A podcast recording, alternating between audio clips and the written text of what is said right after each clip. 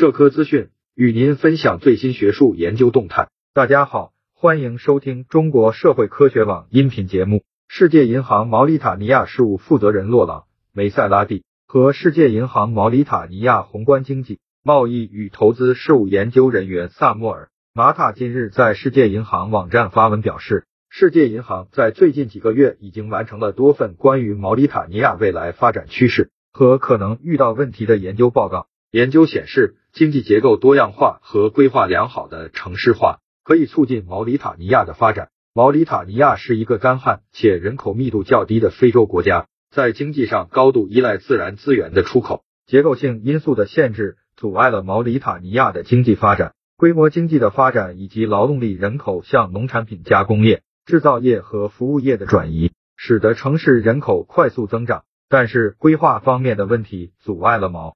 里塔尼亚从城市化中获益。梅塞拉蒂认为，毛里塔尼亚需从多个方面做出努力，以促进经济结构多样化，并更好地利用城市化带来的益处。马塔表示，毛里塔尼亚可从以下几个方面着手推动经济发展：一是制定旨在加强农业和畜牧业的多元化战略，为毛里塔尼亚的经济发展奠定较为坚实的基础，削弱结构性因素的不利影响。毛里塔尼亚需要提高出口产品质量。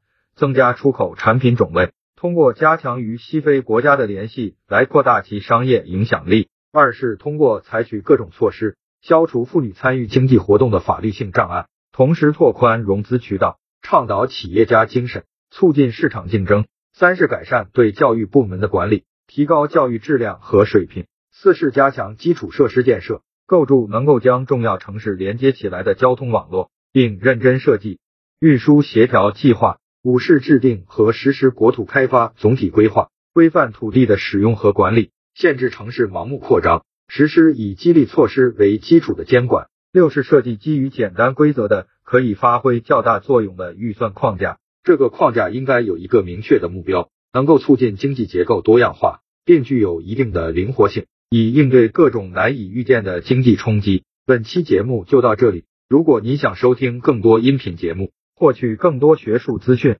请关注和订阅中国社会科学网。让我们携手共同打造哲学社会科学爱好者的精神家园。感谢您的收听，我们下期再见。